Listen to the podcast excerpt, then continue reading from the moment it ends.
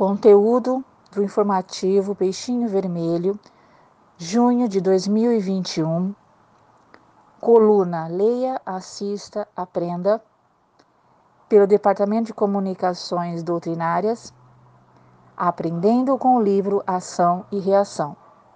Mais uma das obras de André Luiz sobre a vida no mundo dos espíritos, ação e reação, nos leva uma jornada nas zonas inferiores do plano espiritual e nos apresenta uma série de preciosos ensinamentos para a nossa vida no mundo material. Lançado em 1956, o livro faz parte da série que teve início em nosso lar. Assim como as demais obras dessa sequência, Ação e Reação foi ditado pelo espírito André Luiz e psicografado por Chico Xavier. É dividido em 20 capítulos e narra o período de três anos em que o autor esteve na Mansão da Paz, localizada em regiões espirituais próximas à Terra. Esta instituição tem como objetivo principal resgatar e acolher os espíritos dos planos inferiores que vivenciam as mais diversas situações de sofrimento. André Luiz descreve de forma bastante comovente e esclarecedora essas desagradáveis experiências vivenciadas por nossos irmãos, transformando esses acontecimentos em importante fonte de estudo sobre a lei da causa e efeito, definida pelo cientista Isaac Newton, da seguinte maneira: a toda ação correspondente uma reação, de igual intensidade e de sentido contrário. À luz do Espiritismo, podemos entender que tudo no universo está intimamente integrado e equilibrado, e quando nós agimos de forma contrária à lei divina, sofremos a consequência desta ação, de forma que o equilíbrio se restabeleça.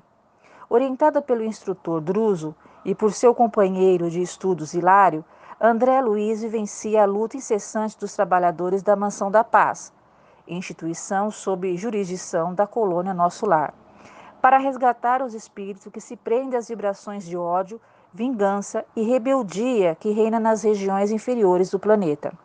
Em cada capítulo nos deparamos com envolventes narrativas que tratam de temas como resgates coletivos, resgate de dívidas adquiridas em encarnações anteriores, dívidas que se agravam ainda mais devido às atitudes que não se renovam e também casos bem-sucedidos em que os débitos são aliviados por condutas renovadas.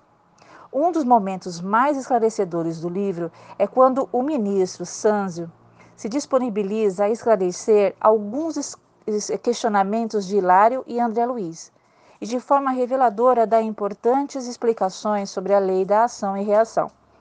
Desde o elétron aos gigantes astronômicos da tela cósmica, tudo constitui reservas das energias de Deus, que usamos em nosso proveito, por permissão dele, de sorte a promovermos com firmeza nossa própria elevação à Sua Majestade sublime. Dessa maneira, é fácil perceber que, após conquistarmos a coroa da razão, de tudo se nos pedirá contas no momento oportuno, mesmo porque não há progresso sem justiça na ferição de valores.